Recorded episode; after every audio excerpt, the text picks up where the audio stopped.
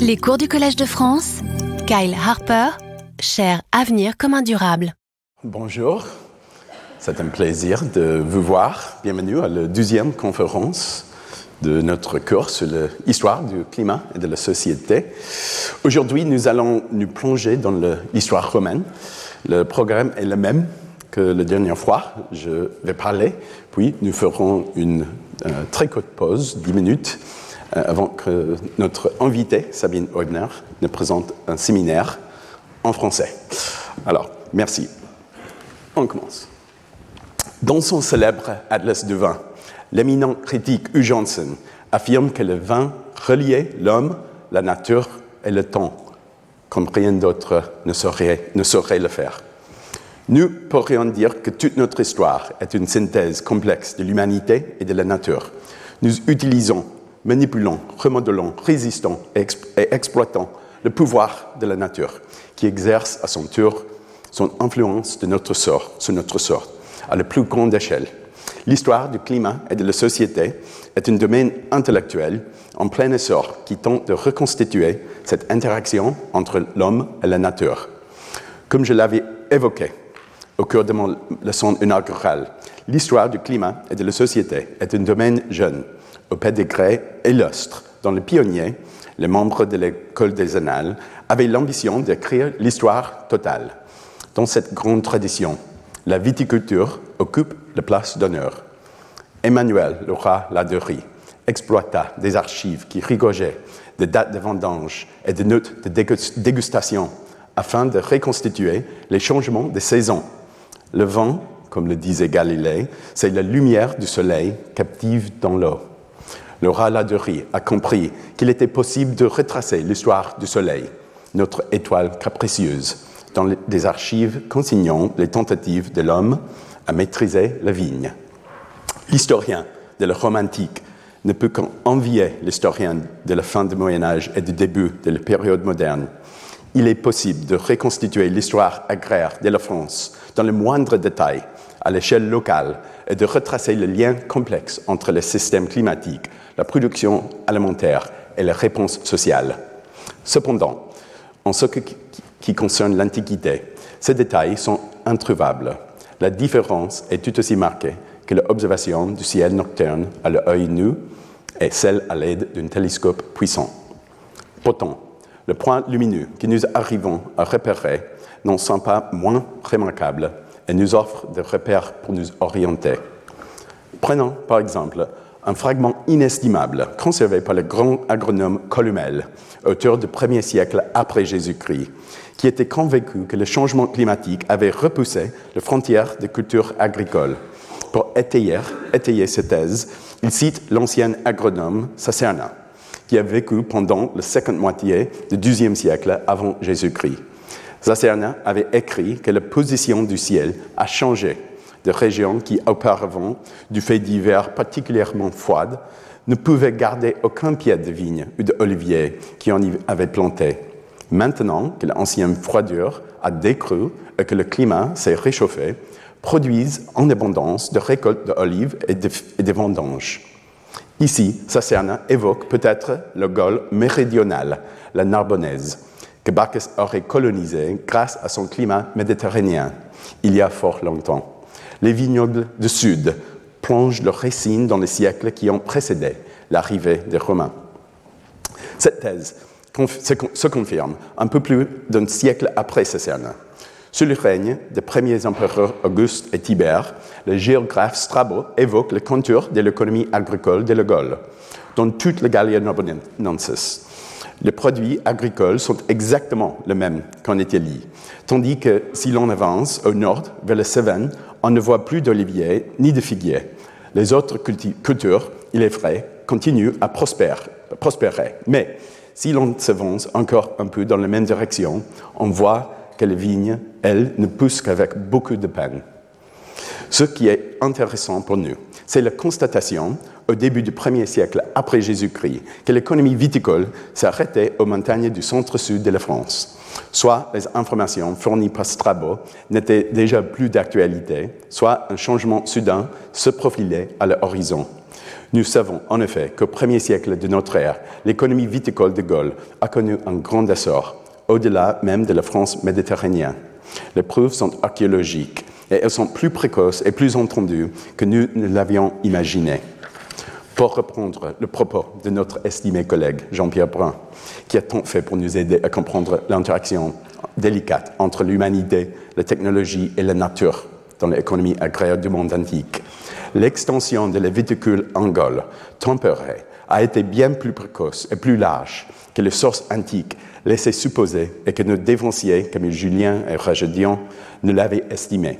L'archéologie, surtout préventive, de par son action sur tout le territoire, a permis la découverte de nombreux vestiges attribuables à la culture de la vigne et à la production de vin dans les trois Gaules et les Germanies. Non seulement je suis d'accord avec les observations historiques du professeur Brun, mais je voudrais appuyer avec enthousiasme son appréciation de l'archéologie préventive et des contributions de la ANRAP à nos connaissances, ce qui devrait être une source justifiée de fierté française. L'essor de l'économie viticole s'inscrit dans le cadre de la conquête romaine de la Gaule. Bien qu'il reste encore beaucoup à apprendre, on peut affirmer qu'elle a été réalisée grâce à l'association de facteurs humains et naturel. La romanisation a entraîné de profonds changements économiques et culturels. L'urbanisation a créé une demande. Les premiers vignobles ont été plantés à proximité des villes ou le long des routes et des cours d'eau qui rendaient les exportations rentables. L'expansion spectaculaire de l'économie viticole s'inscrit dans le cadre plus large de l'intégration de la Gaule dans les systèmes romains. De nouveaux marchés, de nouvelles technologies, de nouveaux cépages ont transformé le pont boisé en jardin de Bacchus, à l'alignement parfait, des jardins rentables. Et pourtant, derrière cette transformation se cache le lendemain de changement climatique. La phase d'expansion rapide coïncide précisément avec le pic de ce que l'on appelle l'optimum climatique romain. Il ne s'agit pas d'une simple coïncidence. Les étés plus chauds et les hivers plus tardifs étaient une aubaine pour les viticulteurs. Les conditions climatiques auraient stimulé les rendements et augmenté les bénéfices, alimentant les investissements et favorisant la transformation du paysage. Dans une brillante étude récente, une équipe interdisciplinaire de l'Université d'Aix-Marseille a conjugué des reconstitutions paléoclimatiques, des données archéologiques et des modèles de culture informatisés pour simuler les effets possibles du réchauffement sur la production viticole. La modélisation des cultures simule la réaction de la biologie végétale à une série de variables dans les changements environnementaux. Les résultats sont saisissants le climat plus chaud a été un facteur inestimable dans l'essor de la viticulture, une sorte de subvention de démarrage offerte par la nature. Cette forte augmentation des rendements viticoles due à un climat plus chaud aurait pu améliorer la rentabilité des exploitations viticoles et encourager l'expansion de la viticulture en Gaule romaine au début de notre ère. L'économie viticole de la France est, en grande partie, un héritage de mariage entre la romanisation est l'optimum climatique romain, une synthèse de l'humanité et de la nature. L'encyclopédiste romain Pline nous a transmis l'intemporel proverbe In vino veritas. Nous partons de ce que la veritas, issue de l'histoire du vin en Gaule romaine, nous permet d'entrevoir pour réfléchir à la phase de l'histoire du climat communément appelée la période chaude romaine ou l'optimum climatique romain. Ce sujet est l'occasion d'examiner le fonctionnement des proxys péléoclimatiques et certaines des lacunes qu'ils laissent dans nos connaissances. Il nous donne également la possibilité de réfléchir à la manière dont les changements climatiques influencent l'humanité aux trois niveaux de temps brodéliens. En d'autres termes, le changement climatique fait partie intégrante du temps géographique, lent et largement imperceptible aux yeux de l'homme. Il fait partie du temps structurel, des longs cycles des économies et des cultures, de l'échelle de temps à laquelle un écrivain spécialiste du monde agricole pourrait observer l'avancée des cultures méditerranéennes dans ces nouvelles régions. Il fait également partie de l'histoire événementielle, de l'écume de l'océan, de la surface des événements, du très court terme. Aujourd'hui, le sujet de l'optimum climatique romain mettra l'accent sur le long terme. Ce sujet nous rappelle que le climat a contribué à l'épanouissement des civilisations autant que leur effondrement. Permettez-moi de reformuler, de formuler les questions centrales du thème aujourd'hui de la manière la plus audacieuse possible. La réussite de l'Empire romain est-elle due à un climat clément, bénéfique et providentiel? Sur cette question, je ne suis pas impartial. Cependant, l'Empire romain fut en toute objectivité un accomplissement remarquable. Les Romains, les Romains ont donné naissance à une des plus grands empires terrestres de l'histoire. Il s'agit de l'un des empires à la plus grande longévité de l'histoire, puisqu'il a duré près d'un millénaire depuis la conquête de la fin de la République jusqu'à sa chute au début, du Moyen Âge. Ces monuments nous émerveillent encore de nos jours. Son rayonnement demeure omniprésent. Mais peut-on autant attribuer la grandeur de Rome à un heureux hasard, à un climat optimal qui tombait à pic? Même moi, je trouve cette idée semble un peu folle. Mais je défends aussi qu'elle a une part de vérité. Bien entendu, j'insisterai sur le fait qu'il y a des éléments importants que nous ne comprenons pas encore. J'oserais aussi, aussi dire que rien n'est simple et qu'il est impératif d'éviter de se laisser séduire par la théorie des civilisations dites des tomates sous serre, que j'expliquerai plus en avant. Pour étudier cette question, il faut se demander ce qui signifiait la croissance économique dans le Rome antique. Il nous faut également réfléchir à la manière dont la fragile croissance de l'Empire romain, tributaire de la stabilité du climat, s'est discrètement mais profondément infiltré dans les éteintes politiques de la société romaine. Pour commencer, qu'est-ce que c'est l'optimum climatique romain? La question est loin d'être simple il est utile de replacer très sommairement l'histoire de l'humanité dans le contexte de l'histoire géologique. L'Homo sapiens est apparu en Afrique il y a 2 à 300 000 ans, à l'époque du Pléistocène. Le Pléistocène était globalement une période glaciaire, interrompue par des périodes plus chaudes appelées interglaciaires.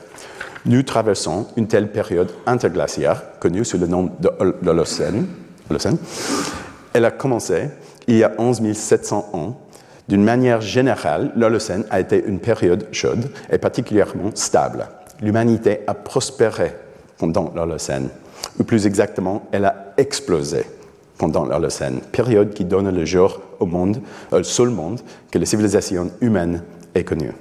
Cette explosion est telle que les conséquences de notre consommation en énergie et en biens matériels risquent de faire basculer le système terrestre dans une nouvelle ère, celle que l'on désigne sous le nom d'Anthropocène. Mais l'Holocène se caractérise, se caractérise par la variabilité et les changements climatiques à toutes les échelles de temps. Ces variations sont causées par celles de l'orbite terrestre, du rayonnement solaire et du volcanisme conjugué à des mécanismes de rétroaction complexes tels que la glace de mer et la dynamique couplée de l'océan et l'atmosphère. Jusqu'à l'apparition du réchauffement anthropique, la Terre a connu un refroidissement progressif pendant 8000 ans. Toutefois, cette tendance au refroidissement a été interrompue par de longues périodes de réchauffement. Certains chapitres de l'histoire de l'Holocène sont marqués par une relative stabilité et d'autres par de brusques changements et transformations. Ce changement climatique naturel constitue une sorte de laboratoire qui permet d'étudier les interactions entre les sociétés humaines et les systèmes terrestres. L'optimum climatique romain est le nom informel donné à une période de l'histoire climatique de la fin de l'Holocène. En revanche, les éons, les ères, les époques géologiques, comme le Pléistocène et l'Holocène, se voient attribuer des noms et des limites chronologiques de la manière les plus formelle que soit. La Commission internationale de stratigraphie est un organisme officiel qui encadre le processus scientifique de découpage et d'étiquetage de l'histoire de la Terre. Mais les périodes chronologiques informelles, telles que l'optimum climatique romain, sont beaucoup moins formelles. Et par conséquent, on doit déplorer une, une plus grande incohérence. Les dates proposées pour le début de l'optimum climatique romain, pour le début dans la littérature scientifique, publiés sont le suivant 550, 450, 400, 200 avant Jésus-Christ et 1 avant Jésus-Christ. Les marqueurs de fin comprenant l'année 5 ans euh, avant Jésus-Christ, l'année 0 qui n'existe pas, 5 ans après Jésus-Christ, 205 ans après Jésus-Christ, 300 après Jésus-Christ euh, et 350 après Jésus-Christ. Elle existe des arguments valables en faveur de l'inexistence de l'optimum climatique commun. Certains affirment que ces étiquettes chronologiques font plus de mal que de bien. Si elles, ne incitent pas au désespoir, ces divergences témoignent de la complexité du problème et de la nécessité de renforcer les efforts de, synthèse. L'histoire de la notion et du nom de l'optimum climatique commun peut être résumée brièvement, car elle n'est pas très longue. Pour autant que je, sache, l'expression optimum climatique commun est utilisée pour la première fois au début des années 1990 et seulement de façon marginale. Elle a été remplacée par la désignation période chaude romaine qui apparaît pour la première fois à la fin des années 1990 et joué un rôle d'une certaine popularité pendant une dizaine d'années. Le concept de période chaude romaine reprenait à ans ce qui était alors la période chaude médiévale, plus connue. Mais le nom et le concept de la période chaude médiévale étaient déjà remis en question dans le troisième rapport d'évaluation du GIEC de 2001. La formule période chaude médiévale suscite l'inquiétude, car les preuves d'une période chaude globale et synchrone au Haut Moyen Âge sont peu convaincantes. L'expression anomalie climatique médiévale a gagné en popularité et a presque entièrement remplacé la période chaude médiévale dans la littérature scientifique. Parallèlement, l'expression période chaude romaine a connu un déclin marqué vers 2012 tandis que l'expression optimum climatique romain a refait surface. Peut-être est-ce dû en partie à une synthèse majeure des connaissances sur le paléoclimat de l'Antiquité romaine, publiée cette année-là par une équipe dirigée par Mike McCormick, qui a privilégié l'expression optimum climatique romain. Au cours des dix dernières années, ce nom a dominé la littérature scientifique et historique. Qui sait ce que l'avenir nous réserve, mais je propose d'employer dorénavant l'optimum climatique romain. Le concept de l'optimum climatique commun vient du monde scientifique. En d'autres termes, ce ne sont pas les historiens de la conquête romaine qui ont soupçonné que le système climatique jouait un rôle dans le contexte de l'expansion romaine. En fait, en fait, le club d'historiens et archéologues a plutôt été long à réagir, à évaluer si et comment le climat devait être pris en compte. Leurs travaux encore n'en sont qu'à leur premier pas pour le début de la période impériale, on évoque cette possibilité que depuis une dizaine d'années. Pour la fin de la République, la première évaluation majeure de la relation entre l'optimum climatique romain et l'expansion romaine, rédigée, par une équipe comprenant des experts de la période, a été publiée à l'été 2023. Il est important de souligner que la notion d'optimum climatique romain a été inspirée par des proxys de mécanismes de forçage du climat mondial. Les mots-clés sont mondial et forçage. Malgré l'attachement au nom romain, les premières preuves de l'optimum climatique n'ont rien à voir avec le monde romain. On pourrait tout aussi bien l'appeler l'optimum climatique de la Chine des ânes. En fait, l'historien Jean Bruck, dans son grand livre sur le changement climatique, présente toute cette période comme l'optimum climatique classique mondial. La preuve la plus cohérente d'un modèle climatique significatif à long terme ne réside pas dans la reconstruction climatique locale axée sur la température, par exemple, sur le cas du Reventurion. Elle réside plutôt, plutôt dans ce qui s'est passé pour façonner cette phase du climat de l'histoire de l'Holocène à la plus grande des échelles. Il convient de le souligner. Si l'optimum climatique romain représente effectivement un modèle cohérent, cette cohérence découle d'abord et avant tout d'indices de mécanismes de forçage climatique tels que l'irradiation solaire et le volcanisme. Dans l'Antiquité, la croyance populaire voulait que les étoiles contrôlent le sort de l'humanité. En réalité, une seule étoile a réellement influencé la vie des êtres humains, le Sol en latin mais son influence est sans aucun doute significative. Le Soleil n'est pas, pas, une étoile constante, et les modestes fluctuations de l'activité solaire affectent le système climatique de la Terre. nous sommes en mesure d'étudier le comportement historique du Soleil grâce à des traceurs physiques connus sous le nom de radionucléides cosmogéniques. Les radionucléides cosmogéniques présents dans les carottes glaciaires sont inversement liés à l'activité solaire et constituent un proxy sensible de l'évolution de la quantité d'énergie radiative qui atteint la Terre. Ces archives nous indiquent que l'optimum climatique romain était une phase d'activité solaire élevée et stable. Le Soleil a été généreux avec les Romains pendant une période exceptionnellement longue, depuis les guerres puniques jusqu'aux invasions lombardes. Le Soleil leur a fourni beaucoup d'énergie. Mais surtout, le Soleil a été anormalement stable, notamment à la fin de la République. En même temps, les Romains ont été témoins d'une période anormalement calme dans l'histoire récente du volcanisme. Les grandes éruptions volcaniques projettent de soufre dans la stratosphère, qui se transforme en aérosol et reste dans le ciel pendant quelques années, diffusant les irradiations solaires dans l'espace. Cela se traduit généralement par un refroidissement qui est temporaire, mais souvent grave et déstabilisant. Les éruptions majeures laissent des traces dans les couches de glace. Et là encore, les Romains semblent avoir eu une chance peu courante. La seule éruption majeure entre la fin de la République et le règne de Marc Aurèle s'est produit en 43 avant Jésus-Christ, après l'assassinat de Jules César. Les prières de Romains à Vulcain ont été entendues, semble-t-il. Dans l'ensemble, le soleil était radieux et le ciel dégagé, d'une manière très générale. Ce mesure des mécanismes de forçage mondiaux ne nous éclaire guère sur l'expérience du climat sur le terrain, qui est beaucoup plus variable, régional et imprévisible. L'Empire romain était évidemment une entité politique remarquable sur le plan écologique. En son cours se trouvait la mer Méditerranée, Méditerranée avec son climat caractéristique d'été chaud et d'hiver humide.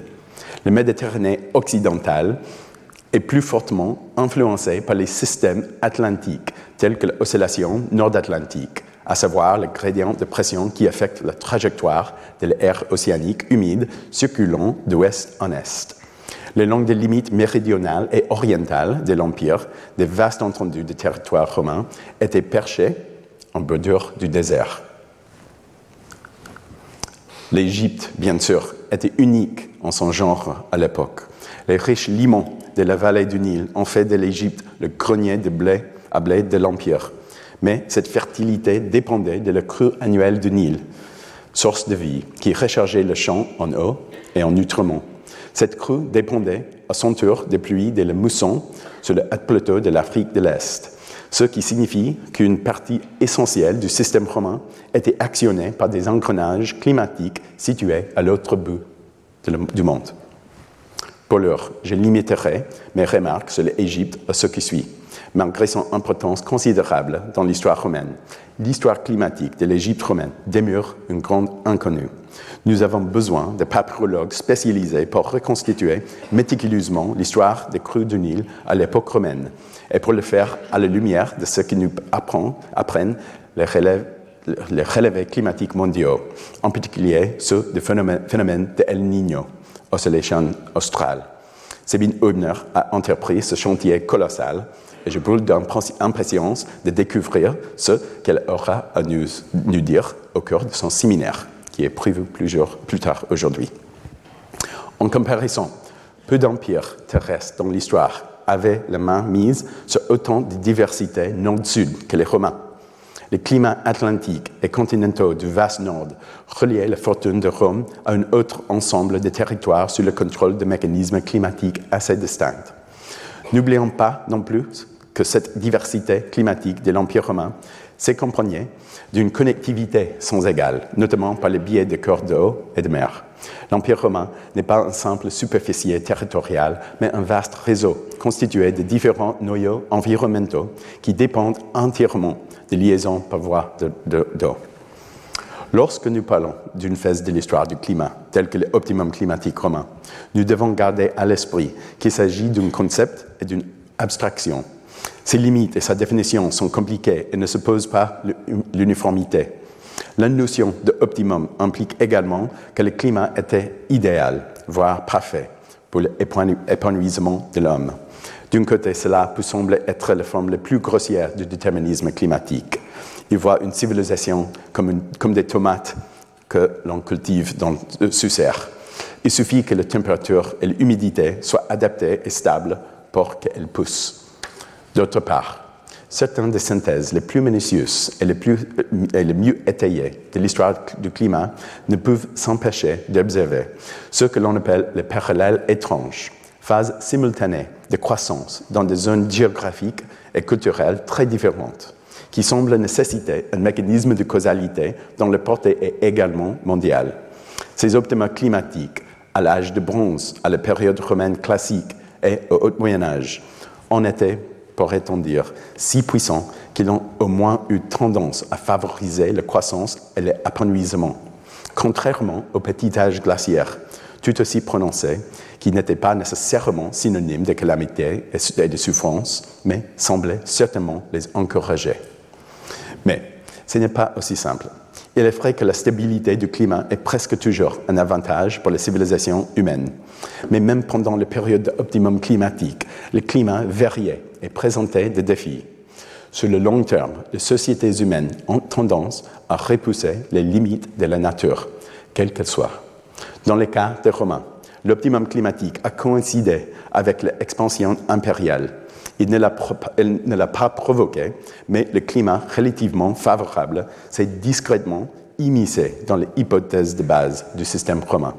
Le climat stable était un ingrédient de la croissance instable atteinte dans l'optimum climatique romain. Les données paléoclimatiques révèlent que des niveaux élevés et soutenus d'irradiation solaire associés à une absence relative d'activité volcanique se sont généralement traduits par des températures plus élevées dans la région centrale de l'Empire romain.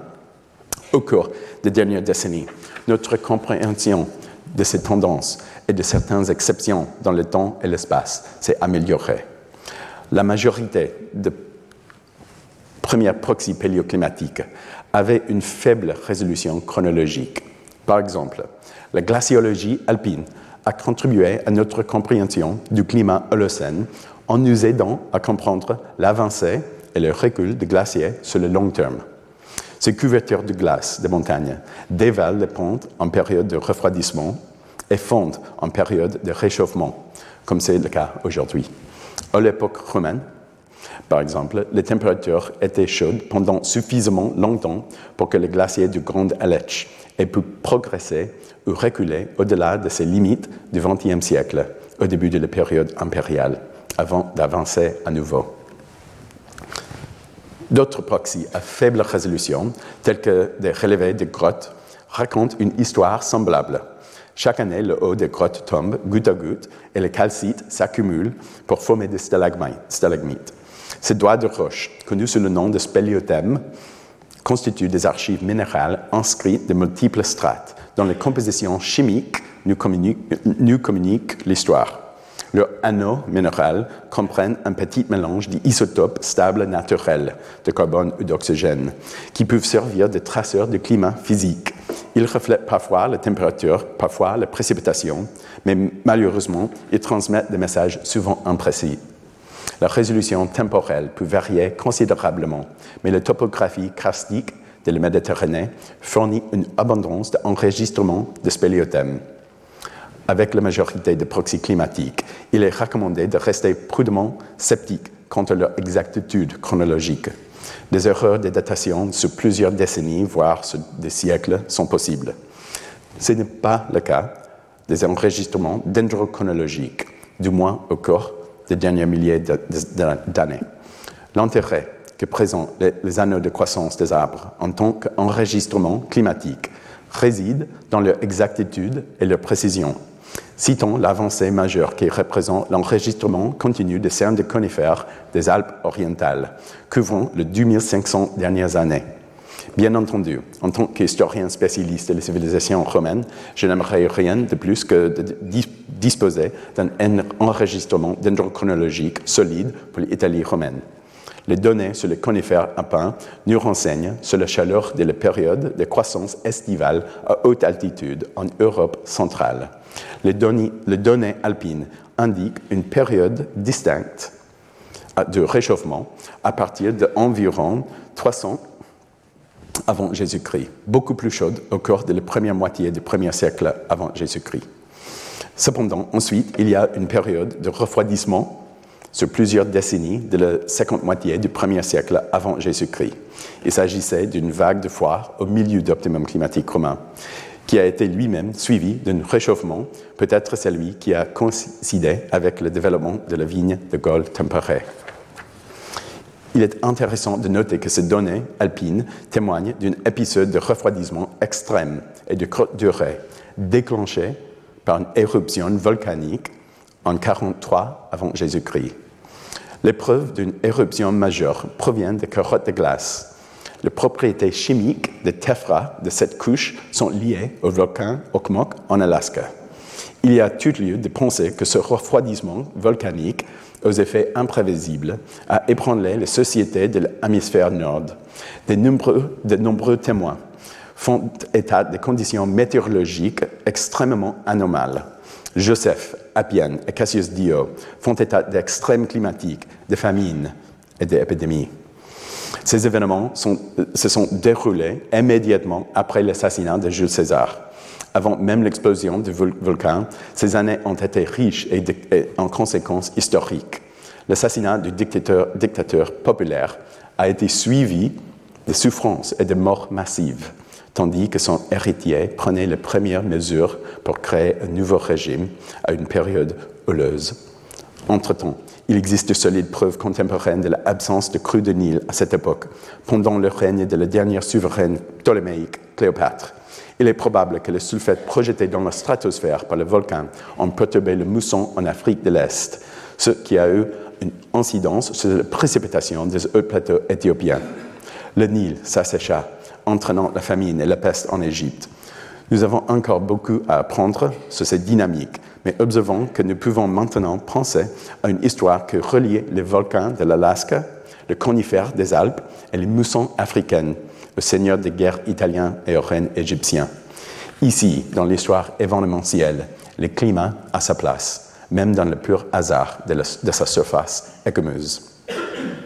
C'est dans ce contexte plus large que nous espérons inscrire une nouvelle reconstruction basée sur des carottes marines prélevées au large des côtes sud de l'Italie, de, de l'Italie du Sud. Ce relevé présente l'avantage que pour la première fois, on obtienne une, approximation à haute résolution des températures et des précipitations au cours de l'Empire romain, l'Italie péninsulaire.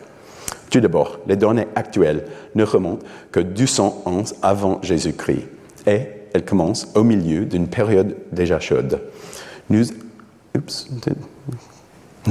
nous aimerions en savoir plus sur les siècles précédents pour mieux comprendre les premières phases de l'optimum climatique romain.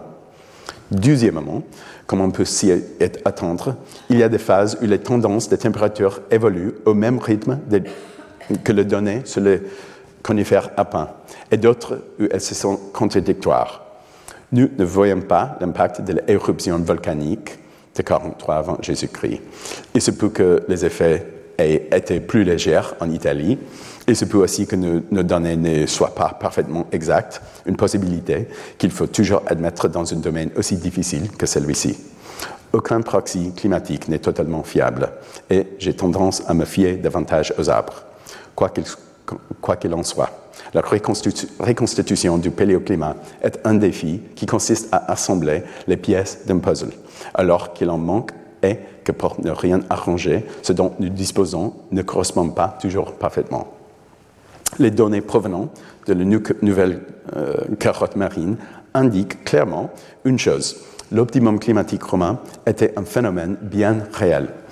Depuis environ 200 ans avant Jésus-Christ, et peut-être plus tôt, à environ 130 après Jésus-Christ, il a fait chaud en Italie, aussi chaud que la fin du XXe siècle, mais pas aussi chaud qu'aujourd'hui.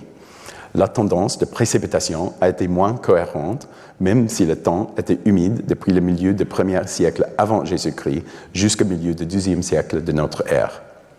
Mais en quoi cela était optimal sur le plan humain dans l'Italie romaine? Je souhaite proposer trois arguments En premier lieu, l'agriculture a véhiculé principalement les effets du climat sur les sociétés romaines. À ce titre, nous avons encore beaucoup à apprendre. La productivité de l'agriculture en Italie est fonction du moment et de l'ampleur des précipitations et des températures saisonnières prises ensemble. D'une manière générale, dans le sud, les précipitations sont plus importantes. L'eau est la contrainte majeure. Dans le nord, la température a aussi son importance. La relation entre les climats et les récoltes n'est pas linéaire. Tous les extrêmes, qu'il s'agisse des températures grand froid ou canicule, d'inondations ou de sécheresse, réduisent le rendement. L'Italie est un pays accidenté. Le fort dénivelé entre les hautes terres de Apennines et les basses terres du littoral se traduit par des variations locales. Elio Locascio et Paloma Lima, historiens spécialistes de l'économie, ont suggéré qu'une augmentation prolongée de 1 degré aurait ajouté 5 millions d'hectares supplémentaires de terres dans les zones climatiques propices aux cultures arables en Italie, soit suffisamment de terres cultivées pour nourrir 3 à 4 millions de personnes avec du blé. D'aucuns ont réagi en affirmant que cette estimation était grossière et qu'elle n'était pas étayée en détail. Admettons. Mais je pense que cet argument rudimentaire devrait s'avérer globalement correct, quoique peut-être un peu exagéré. Il existe plusieurs façons d'envisager les progrès futurs. L'une d'entre elles est comparative. Nous disposons de données plus riches pour l'Italie de la fin du Moyen Âge et du début de l'époque moderne. Celle-ci suggère qu'un refroidissement soudain et une démographie élevée font mauvais ménage. Nous devons également comparer les tendances climatiques aux données de feuilles archéologiques afin d'étudier l'interaction entre le mode de peuplement et les facteurs naturels. Il ne fait aucun doute que nous devons nous attendre à des variations au sein des régions et d'une région à l'autre en fonction du rôle d'éléments comme les facteurs du marché, la sélection de cultures, les voies de transport, les propriétés foncières et la démographie. Nous devrions également chercher à exploiter le potentiel de la modélisation de cultures. Encore une fois, cela représente de grands défis. Les Romains cultivaient un mélange de blé tendre, surtout dans le nord, de blé dur, plutôt dans le sud, mais aussi les amidoniens et de l'orge. La modélisation de culture moderne prend en compte toute une série de facteurs, trop de facteurs, mais peut nous aider à saisir certaines relations entre la biologie des plantes et les variables climatiques. N'oublions pas non plus, que le vin était une source importante de calories, un aliment de base dans le romantique. Comme aujourd'hui, le vin faisait que la vie était digne d'être vécue, mais il la rendait euh, aussi possible. Par ailleurs, on peut également modéliser le vendange sur différentes conditions climatiques grâce à la simulation informatique. Soyez attentifs aux évolutions dans ce domaine car il s'agit de recherches menées en ce moment même.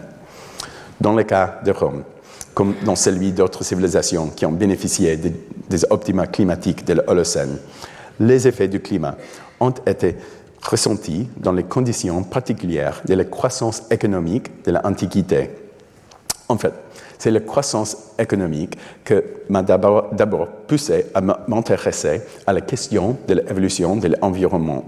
J'ai rencontré l'histoire du climat par l'intermédiaire de l'histoire économique.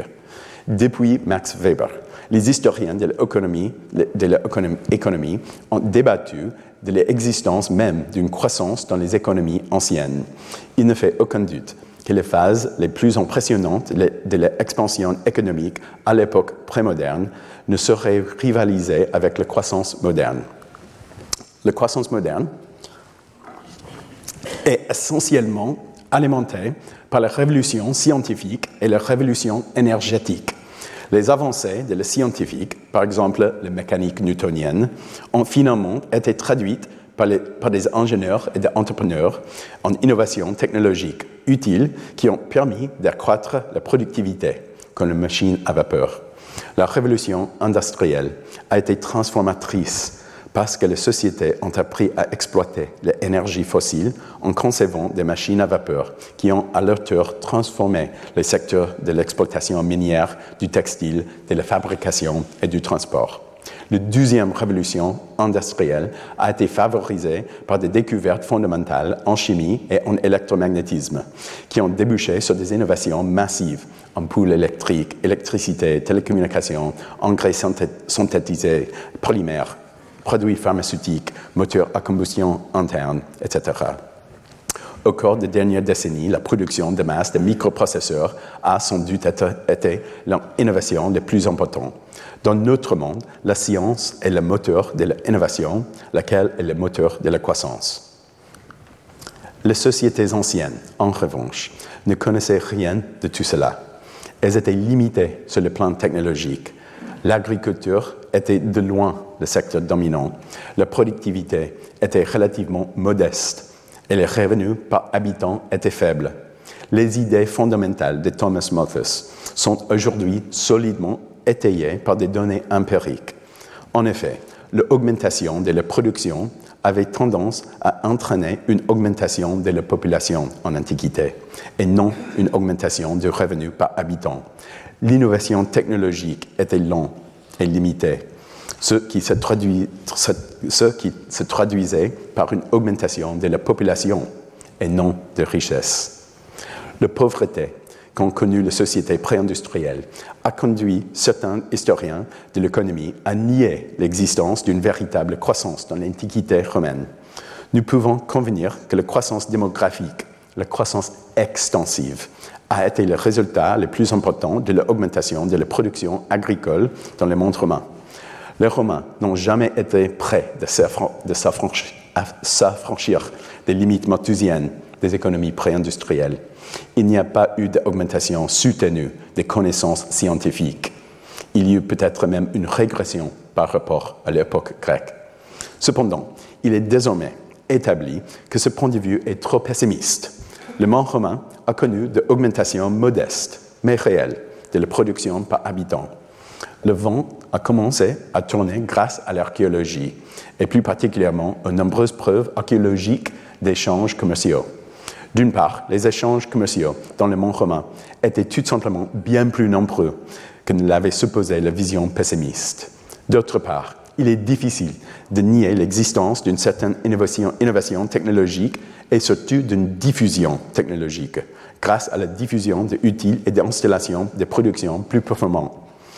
Il existait une intégration interrégionale dans une certaine mesure, ainsi qu'un urbanisme non négligeable dont des estimations récentes ont révisé à la hausse jusqu'à 20% le taux d'urbanisation à son apogée au début de l'Empire romain en Italie et dans de nombreuses régions. Au total, l'économie romaine a connu une croissance modeste, fragile, durement acquise, mais réelle, à la fois extensive et intensive, réalisée de manière organique en repoussant les limites du possible. C'est dans ce contexte que nous devons comprendre les effets possibles d'un climat optimal. Dans une société où la technologie était relativement limitée, où la productivité était toujours faible, où la croissance était lente et durement acquise. Même de modestes améliorations de la production agricole dues à un climat favorable auraient été significatives. Dans une phase où le climat était anormalement stable essentiellement aussi stable que n'importe quelle période de la fin de l'Holocène. La population a augmenté. Nous pourrions considérer le stress climatique comme le plus efficace des obstacles répressifs malthusiennes. La pénurie de denrées alimentaires et la faim freinaient généralement la croissance démographique des sociétés pré-industrielles. Mais la dynamique malthusienne visant à réguler la démographie a toujours été maladroite les brèves périodes de crise climatique ont contribué à exacerber, les souffrances et à freiner la croissance démographique. Mais dans les optimums climatiques romains, on constate que l'obstacle répressif n'était pas de plus efficace en raison de la stabilité du climat. La population s'est heurtée aux limites écologiques. Les pressions se sont intensifiées en résumé, le système a connu une croissance, mais aussi des tensions. Nous pouvons fonder notre réflexion sur le fait que le climat et les sociétés humaines sont des systèmes complexes. Une société humaine dans un optimum climatique n'est pas une tomate cultivée sous serre. Les siècles de la fin de la République et du début de l'Empire ont été des siècles de dynamisme, surtout en Italie, et il aurait été presque indépendamment de l'évolution du climat. Comme dans le sud de la Gaule, ces siècles ont été marqués par une grande vitalité un peu partout en Italie, avant même l'arrivée des Romains. La conquête romaine de l'Italie n'a pas été le moteur principal. Elle n'a pas donné vie à une péninsule inerte. Elle a plutôt donné un coup de fouet à une expansion déjà en cours. Les Romains ont surfé sur la crête d'une vague déjà montante. Ces siècles ont été marqués par des évolutions du système alimentaire avec une spécialisation et des échanges croissants, une nette expansion des marchés urbains et de, la production agricole destinée au marché urbain. Le remplacement de bœuf par le porc en est un signe évident que les consommateurs urbains ont développé un goût pour les viandes de porc qui est devenu une caractéristique de la vie citadine romaine. L'irrigation devient beaucoup plus visible dans les archives archéologiques, tout comme le stockage des aliments. En fait, la mise au point spectaculaire des technologies et des techniques de stockage des aliments, tant en milieu rural qu'en milieu urbain, est un indice remarquable de l'évolution des systèmes humains les archéologues ont soigneusement retracé cette expansion révolutionnaire des dolia, des kala et des greniers urbains au cours du dernier siècle avant Jésus-Christ et du premier siècle après Jésus-Christ. Si le climat était favorable, pourquoi avoir besoin de temps de stockage? En réalité, ces tendances ne sont pas contradictoires. L'amélioration de la résilience sociale reflétait dans une grande capacité de stockage en parallèle à un climat relativement favorable est le point crucial. Un climat optimal est optimal par rapport à d'autres périodes de forte instabilité, mais pour les êtres humains de l'époque, il reste un allié inconstant. De plus, au fur et à mesure que les populations augmentaient, les agriculteurs s'installaient sur des terres de moins en moins productives au cours de cette même période, alors que la légion d'une république qui touchait à sa fin baptisait un empire. Les systèmes alimentaires romains en est venu à dépendre des provinces plus éloignées pour nourrir, pour nourrir les plèbes. Les conquêtes territoriales, les nouveaux droits politiques sur les céréales et les progrès technologiques dans les transports maritimes sont allés de pair. La Sicile, l'Afrique du Nord, puis l'Égypte ont été vaguement intégrés dans un réseau alimentaire méditerranéen. Cette diversité a renforcé la résilience du système aux contraintes ordinaires de l'optimum climatique romain. L'Égypte en particulier a créé un écosystème alimentaire véritablement indépendant dans l'orbite romaine. J'ai mentionné le récent document synthétisant ce que nous savons sur l'optimum climatique romain et l'expansion romaine. Et je voudrais citer les conclusions perspicaces auxquelles est parvenue l'équipe de chercheurs dirigée par Seth Bernard de Toronto dans cette synthèse. La théorie de la résilience souligne que cette combinaison est susceptible d'entraîner l'émergence d'un piège de rigidité dans lequel de fortes rétroactions ont contribué à maintenir le statu quo. Selon nous, c'est précisément ce qui s'est produit à la fin de la République romaine, lorsque l'augmentation des ressources vivrières et la montée concomitante des tentes sociétales sont devenues étroitement liées à la politique romaine. Étroitement liées, montant des attentes. Il s'agit d'une histoire totale, les histoires inséparables de la terre et de l'agriculture, du changement climatique et de la technologie, des attentes sociales et politiques. Bien que les historiens de l'Antiquité n'aient pas été d'accord sur le chiffre exact de la population en Italie à l'époque romaine, il est généralement admis que la population a augmenté tout au long du premier siècle de notre ère, atteignant probablement son maximum dans la première moitié du XIIe siècle, à mesure, à mesure que les campagnes se peuplaient et que les villes s'attendaient au-delà de leurs limites. Nous savons aujourd'hui que cette dernière poussée de croissance a coïncidé avec la phase la plus chaude et la plus stable de l'optimum. Mais cela n'a pas duré. dans la reconstitution de carottes marines. L'optimum climatique commence à s'essouffler très tôt, plus tôt que nous ne l'avions prévu, même à partir de 100 ans environ de notre ère. La variabilité devient encore plus prononcée à partir de 100 ans environ de notre ère, avec un refroidissement brutal.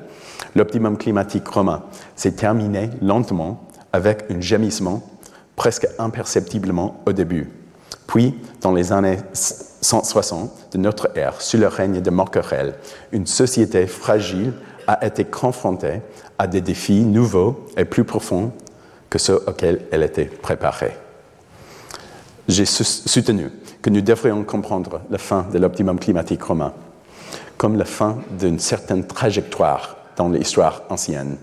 Sur le plan économique, cette trajectoire a été définie par la réalisation d'une croissance intensive et extensive sur la durée.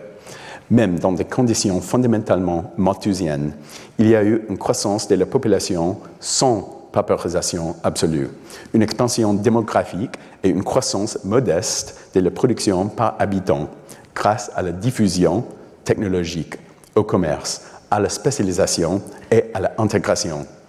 Mais cette croissance était tendue, fragile. Discrètement, les principes de base de l'épanouissement de la République ont été intégrés dans l'économie politique de début de l'Empire. Il y avait suffisamment de corps pour recruter dans l'armée. Les impôts perçus étaient suffisants pour rémunérer les troupes et nourrir la plèbe urbaine. Il y avait des problèmes, mais des problèmes qui l'on pouvait résoudre. Les crises alimentaires naissantes sous Claude, par exemple. Mais elles restaient gérables. Les systèmes pouvaient supporter les perturbations sans perdre sa structure ou sa fonction. Mais il allait rencontrer plus de difficultés pour répondre à de nouveaux chocs, des chocs qui s'accompagneraient à la fois de nouvelles forces sociales, d'un climat plus instable et d'une nouvelle menace pathogène qui se propagerait rapidement dans les vastes réseaux encouragés par la réussite de la civilisation romaine. En conclusion, l'optimum climatique romain est une désignation envisagée qui qualifie une phase particulière de l'histoire de l'Holocène, caractérisée par un rayonnement solaire élevé et une faible activité volcanique au cours de l'Holocène.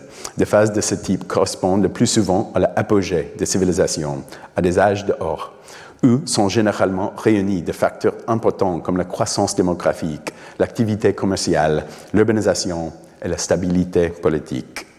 Il reste encore beaucoup à apprendre sur l'optimum climatique romain, sa chronologie, le rôle majeur qui joue l'Égypte et son climat singulier dans le système romain, les dynamiques de la production agricole, avant tout, nous devons comprendre les circonstances particulières de l'histoire de l'humanité et de la Terre au cours de cette période. La longue phase de stabilité climatique a coïncidé avec l'essor de Rome et son expansion maximale et a probablement propulsé la productivité agricole et la croissance démographique à des niveaux qui allaient devenir impossibles à maintenir à partir de la fin du XIIe siècle. Pour les Romains de Haut-Empire, les avantages discrets d'un climat généreux s'immiscent dans un système poussé à l'extrême au cœur de l'économie politique sous-jacente de l'Empire. Cela n'était pas fait pour durer. À mon avis, ce chapitre de l'histoire nous incite à nous demander comment les avantages discrets d'un climat en voie de disparition rapide on peut se glisser dans le monde qui nous habitons. Merci. Merci. Retrouvez tous les contenus du Collège de France sur www.colège-2-france.fr.